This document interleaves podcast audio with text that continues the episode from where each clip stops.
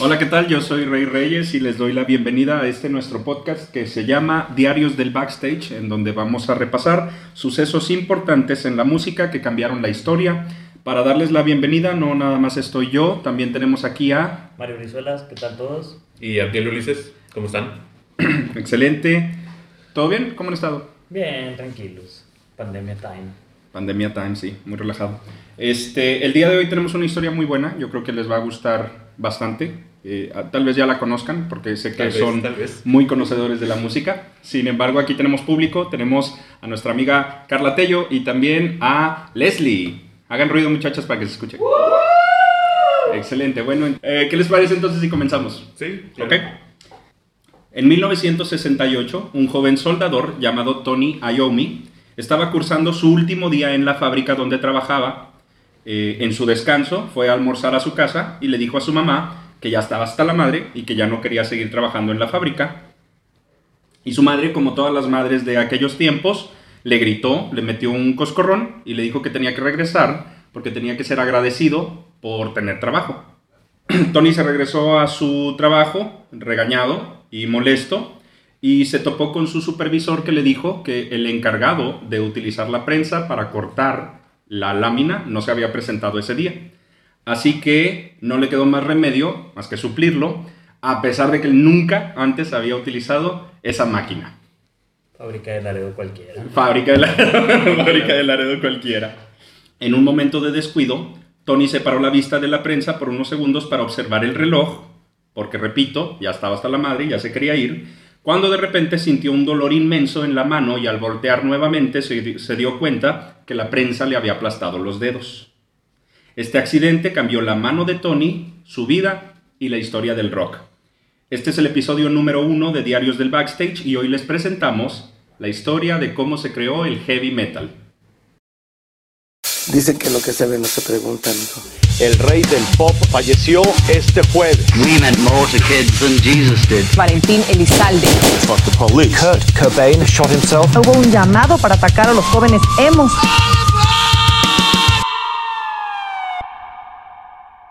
A finales de los 60 la música pop solo hablaba de amor y de libertad. Sin embargo, existían lugares con, con, historias deprimentes y una generación de hombres y mujeres que no vivían en un mundo de colores, flores y alegría como lo hacían los hippies en los Estados Unidos en esa época.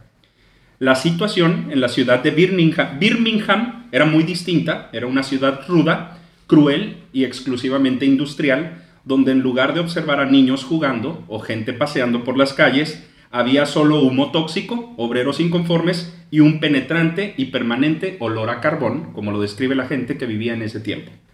Que me imagino que también para ellos es como que bien este, contrastante, ¿no? O sea, lo que escuchan en la radio con lo que están viviendo. Sí, sí, imagínate. Uh, pues estaban escuchando a Jimi Hendrix y Amor y Paz y Woodstock.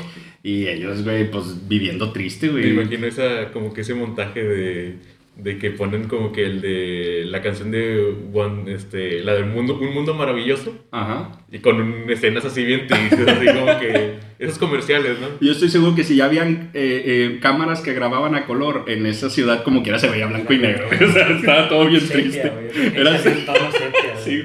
Para que se den una idea, Rob Halford, que es vocalista de Judas Priest, dijo una vez en una entrevista que él recuerda tomar clases de primaria todos los días al ritmo de los golpes del martillo en el metal y que a veces era muy común que el humo de las fábricas vecinas entrara por las puertas del salón de clase y pues todos los niños estaban batallando para respirar.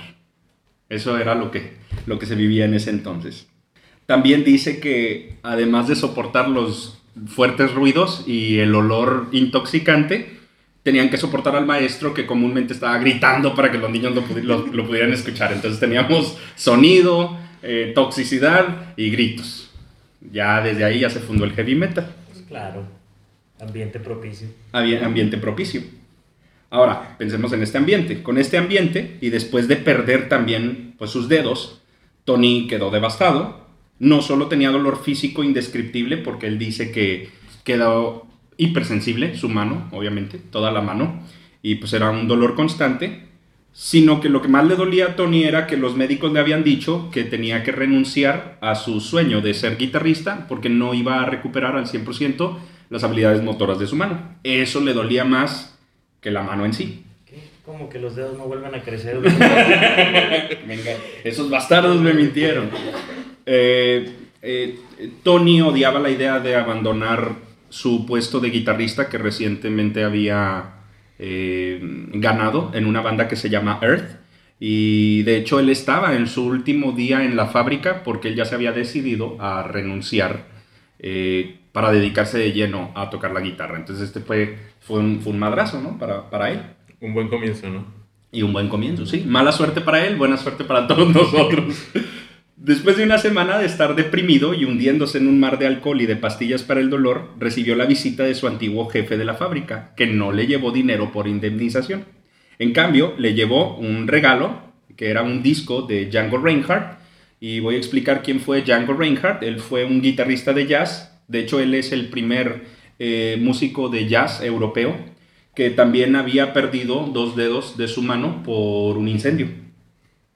Y pues yo creo que este güey, el, el, el, superior, se ha de haber sentido muy mal y dijo, pues güey, te voy a, mírate en este disco, anímate. Este güey también no, no, tiene dedos y también sabe tocar la guitarra, tú también puedes. Obviamente esto impactó a Tony y de hecho lo inspiró, inspirado por la historia de éxito de Django Reinhardt, que de hecho murió a los 49 años por un derrame cerebral, hablo de Django, pues Tony se decidió a continuar con su sueño de tocar la guitarra.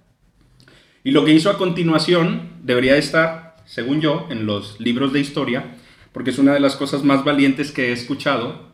Lo que hizo Tony fue que como tenía mutilados los dedos, agarraba taparroscas eh, o objetos de plástico, los derretía sobre sus dedos que estaban cortados, les daba forma con todo y este dolor, o sea, repito, se mochó los dedos, los nervios quedaron mal, quedó hipersensible y aún así él se aguantó el tiempo que se necesitaba para moldearse unas prótesis y para poder tocar la guitarra.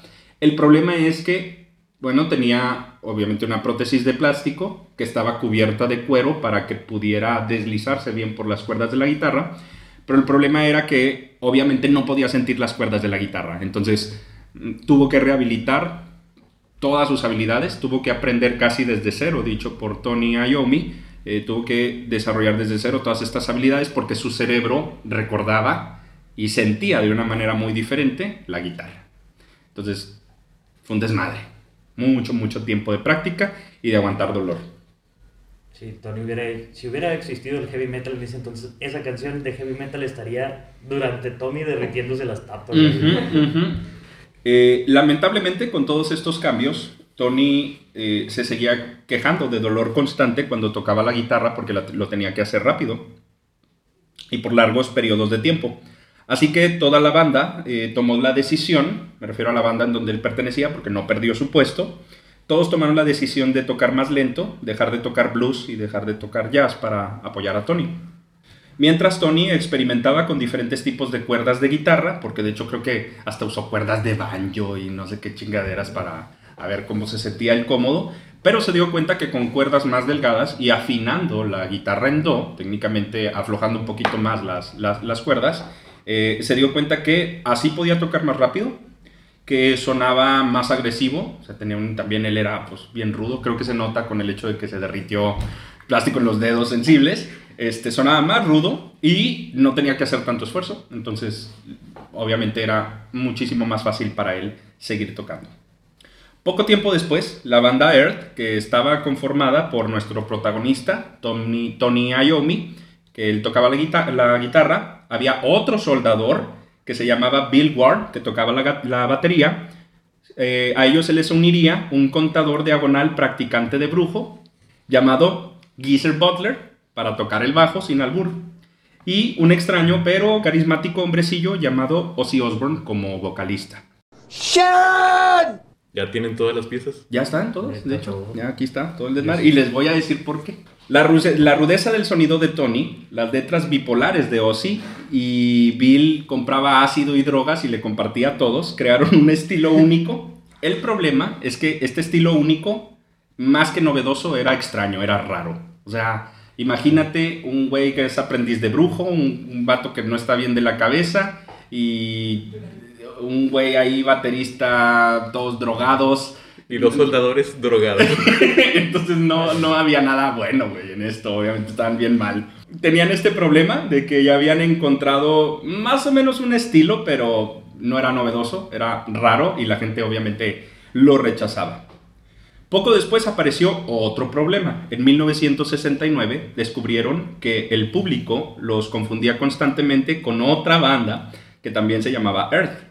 Así que ahora necesitaban encontrar su filosofía. La, la otra banda de qué era, o sea, ¿qué, qué tocaba la otra no banda? tengo idea, güey. Imagínate como que, "Eh, vamos a contratar a estos tipos de jazz llamados Air. Sí, claro, y llegan estos cuatro vatos. Todos drogados.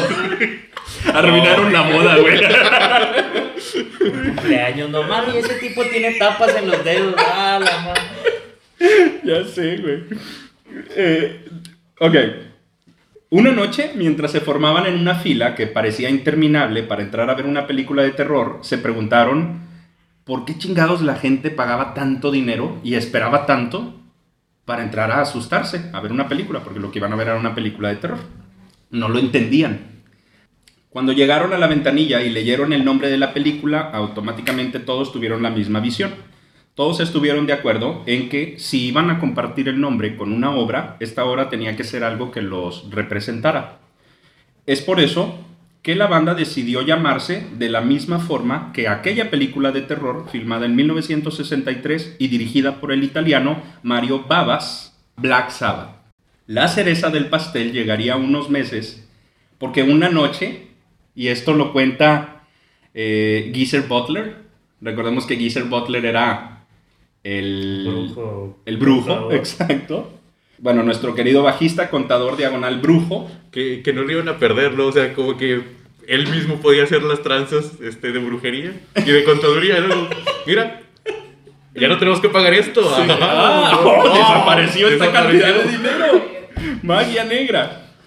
Cuenta Geezer Butler que eh, un día, después de que leyó un libro de magia negra del siglo XV que le regaló Ozzy Osbourne, una figura oscura se le apareció al pie de la cama esa noche. El SAT. El SAT. El SAT, uy, güey. Oh, qué bueno que no fue el SAT. Yo me hubiera cagado ahí. Ok. Dejó de ser brujo inmediatamente. No, dejó de ser contador. dejó de ser contador. Y se convirtió en brujo, güey, desapareció. ok. Esta figura lo intimidó por mucho tiempo con su mirada porque según él, bien fregón, se estaban mirando fijamente a los ojos hasta que le dio mucho miedo, tanto así que decidió hacer lo que yo supongo que cualquiera haría, utilizó una colcha para taparse la cara y lo ignoró hasta quedarse dormido. Técnica que es milenaria, según yo. Funciona todavía. To- sigue funcionando. Al día siguiente, Geezer va le cuenta a Ozzy, y obviamente Ozzy, yo supongo, como siempre Ozzy, ¿verdad? En drogas, quedó fascinado con la historia y comenzó a escribir letras para canciones. Entonces la banda tomó la decisión de componer música que diera miedo porque ya sonaban rudos, sonaban como misteriosos, tenían un nombre de una película de terror y todos tomaron la decisión de, güey, vamos a crear música que si fuera una película, fuera una película de terror. O sea, ya desde ahí creo que podemos ver las bases de que la- el heavy metal está fundado sobre la filosofía de que tiene que ser algo tosco y rudo, ¿no? Darks. Darks, exactamente. Fue así que en 1969 la banda Black Sabbath compuso la canción Black Sabbath para el disco Black Sabbath en 1970 y el mundo del rock cambiaría para siempre gracias a la creación del heavy metal.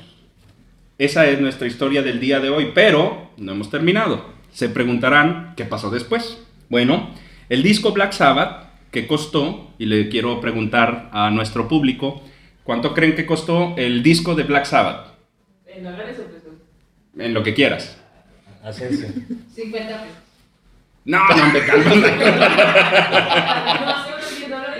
¿No hace unos 10 dólares? ¿10 dólares? Sí. No. Eh, costó 600 libras, lo que actualmente serían aproximadamente unos 16 mil pesos. Que no es nada. Nada, Sí, nada. para un disco no es nada. Yo digo que la mitad de eso fue en drogas. Sí, exacto, y ni siquiera fue para, para, güey, vamos a contratar a un ingeniero de sonido. Nah, fueron drogas, güey. Oye, necesito un préstamo de 600 libras. ¿Para qué lo ocupas? No, pues para música. Y Geezer Butler lo hace de nuevo. Sus cuentas fantasmas.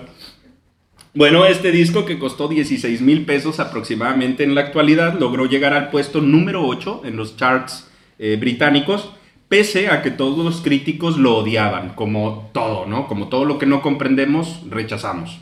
Eh, los odiaban al punto de que los denigraban en periódicos y revistas, y pues obviamente estos güeyes eran unos jóvenes de entre 18 a 21 años marihuaníos que querían hacer algo especial con su vida porque, dicho por Ozzy Osbourne también en otra entrevista, ellos tenían en aquel tiempo esta forma de pensar de que o te unías a una banda de rock o trabajabas permanentemente en una fábrica o ibas preso. O sea, esa era su, su, Su mentalidad. su mentalidad. Entonces imagínate, hacen un disco y ellos según bien fregones, ah, esto está con madre, y luego pues te humillan, ¿no? Que también, o sea, Ozzy Osbourne también fue preso, ¿no? O sea, ha ido a la cárcel, ¿no? Oh, sí. De hecho, hay una gran historia de que un día él eh, estaba. Llegaron a su casa, güey, al parecer, de un evento. Y sube a su cuarto y de repente baja en calzones. Y le dice a Sharon, a su esposa. eh, eh, ya decidimos que te vamos a matar.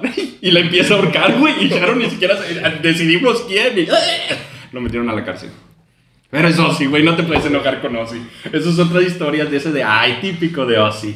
Como aquella vez que quemó la licuadora o la vez que le lloró al perrito que se murió, güey. Así es, yo, Ozzy O que arrancó un, un- un- la cabeza de un murciélago, ¿no? Ah, ¿También sí, eso? güey, eso también un día lo vamos a platicar porque han habido muchas historias en el heavy metal de, eh, por ejemplo, el, el- Mutilación. el- sí, la, la mordedura de la cabeza del murciélago por Ozzy. Cuando Alice Cooper, güey. ¿Es el de huevos con aceite? No, güey, ese es Twisted Sister, Ah, güey. ok.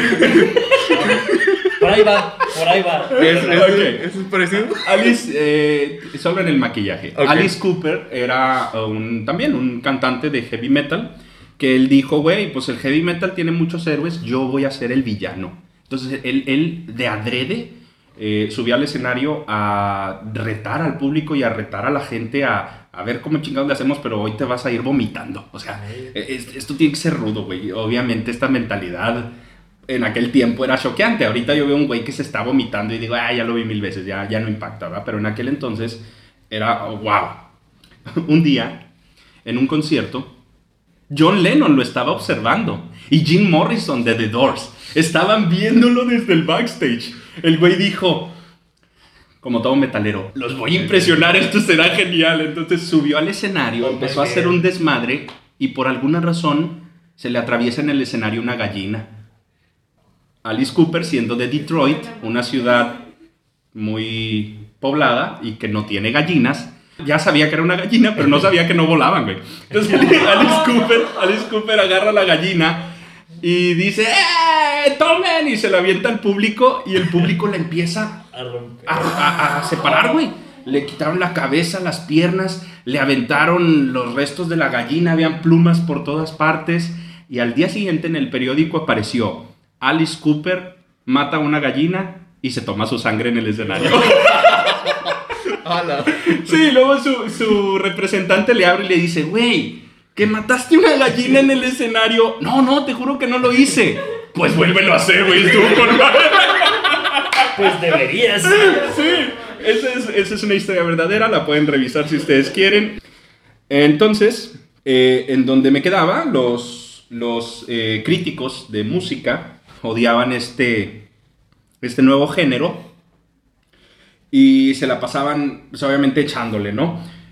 Eh, para su sorpresa, el disco fue muy famoso, fue muy exitoso y como ellos le echaban, lo único que provocó es que se encabronaran más porque los jóvenes, como siempre sucede, dijeron, güey, esto no le gusta a mi papá, esto no le gusta a las autoridades, Ahí voy. aquí voy a comprar más discos de Black Sabbath. Entonces, Es que imagínate, el puesto número 8 en tu primer disco. güey. Sí, güey. A dos semanas de que salió. A dos semanas fue el disco número 8 y de ahí fue subiendo.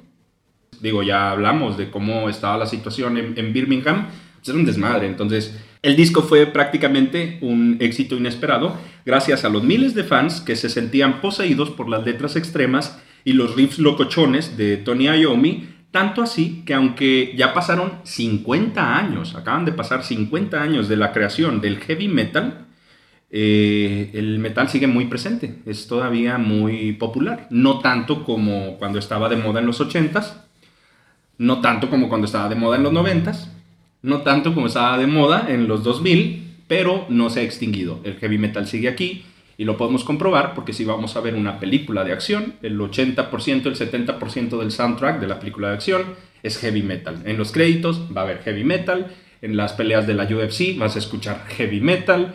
El heavy metal es la ley, güey, y no va a desaparecer. Es, es imposible. Muchachos, yo espero que les haya gustado mucho este episodio. Esta es la historia del heavy metal y es hora de que yo les pregunte qué opinan de la historia que les traigo el día de hoy. Prácticamente, pues el heavy metal fue creado por un ambiente laboral negligente. Yo opino que para ser un gran guitarrista tienes que mocharte unos dedos ya. si alguien está escuchando, moches un dedo. es No, no, no, no. Yo creo que él era tan buen guitarrista que a pesar de que se mochó los dedos, logró crear música muy cabrona. ¿Te imaginas que el, el gerente, el gerente le, le llevara así por ojete, ¿no? O sea, ten un, disco de Jimi Hendrix. Oh, Dios, heavy metal desaparece. Yo creo que el gerente ha de estar, güey, yo realmente yo fui el que creó el heavy metal porque yo lo inspiré, algo así, güey. Eso, eso siempre sucede cuando la raza se hace famosa, güey, que Claro, todo el mundo sí. se quiere adjudicar, pero la gente, de hecho, ahorita en la actualidad tiene muy bien establecido quién es el padre del heavy metal y siempre ha sido Tony Iommi. Eh, claro, Ozzy Osbourne es como la, la, imagen. sí. Ajá, es como la portada, sobre todo porque Ozzy era bien guapo. Si ustedes ven las fotos, porque vamos a tener la portada, güey. Pues veías estos güeyes así, bigotones, cabello largo, así como, como que no se bañaban, güey. Y lo veías a Ozzy Osbourne con cara de bebé así, viendo hacia arriba. Eh, parecía portada de Backstreet Boys, güey, neta. Con Ozzy Osbourne. Este, bueno, Ozzy Osbourne, sí, él es muy famoso. Todo el mundo, yo creo que lo queremos mucho. Tony Iommi no es tan famoso y mucha gente no lo conoce porque es un sujeto muy callado, muy serio y realmente no, no es como, como tan payasón como es Ozzy. Eh, pero bueno, como quiera, Ozzy Osbourne tiene su mérito, sigue el güey tocando y sigue dejando muy en alto eh, el nombre del heavy metal. Hace mucho por el heavy metal. Bueno, pues prácticamente él y Sharon eh, fundaron lo que es el Ozfest, que en su tiempo fue el festival, eh, el único festival y exclusivo de heavy metal y que gracias al Ozfest aparecieron bandas que yo creo que ya entraron más a nuestra generación, como por ejemplo eh, Slipknot, eh, estaba también Disturbed, eh, ese, ese como metal de los finales de los 90, Linkin Park, finales de los 90, principios de los 2000, güey, que era como rap, lo que conocemos con el... el- ahora nos avergonzamos nu metal, güey, pero que en su tiempo pegó con madre, fue gracias a él también. Y bueno, pues qué podemos decir, güey, todo el mundo lo respeta. Gracias a él existen bandas como Iron Maiden, eh, Judas Priest, eh, UFO. Y, y fuera de eso, de la inspiración, pues siempre están ahí como que en fundaciones, ¿no? Ujú. En fundaciones de música, porque pues precisamente saben que de niños ellos no tuvieron esas oportunidades, pues vamos a dárselas a los que no la tienen. Nunca sabes de dónde va a salir un güey sin dedos que toca con madre. Sí, exactamente. Sí, sí, sí. ¿Y quién se lo habría imaginado? Ahora, mucha gente sigue debatiendo si el metal ya existía antes de, de Black Sabbath, porque eh, analizando música de Led Zeppelin y música de, de Deep Purple, incluso de Jimi Hendrix, se pueden ah, escuchar algunas notas, algunas canciones que sí sonaban medio creepy, medio pesadas, pero la realidad es que, o, o veámoslo así de manera como que oficial, Black Sabbath no solamente tocaba la música, sino que Black Sabbath unió los sonidos, las letras y la personalidad de cómo debería de ser un metalero, güey. Obviamente Geezer Butler, güey, utilizando sus cruces volteadas, güey, vestido de negro y diciendo, güey, yo hablo con Satanás. Pues, "Oh, la ver- esto, es, esto es lo que es el metal, ¿no? No mames, es brujo el contador. ah, no, güey, aléjate de ahí, güey. Ah, entonces, eh, esta es la historia del heavy metal. Hay mucha información de donde ustedes pueden investigar. Los invitamos con este podcast a que ustedes exploren sobre la música, descubran nueva música, descubran nuevas filosofías y que al igual que nosotros, se sientan inspirados por todos estos acontecimientos para seguir aprendiendo y rockeando. Eh, de mi parte es todo, muchachos. ¿Hay algo que quieran decir ustedes? Por mi parte, no. Bien. Pues no, con- por mi parte tampoco. Muy bien. La- los próximos episodios van a ser muy buenos. Nos vamos a asegurar de esto. Cuídense mucho, usen cubrebocas y nos vemos hasta la próxima. Esto fue Diarios del Backstage. Adiós.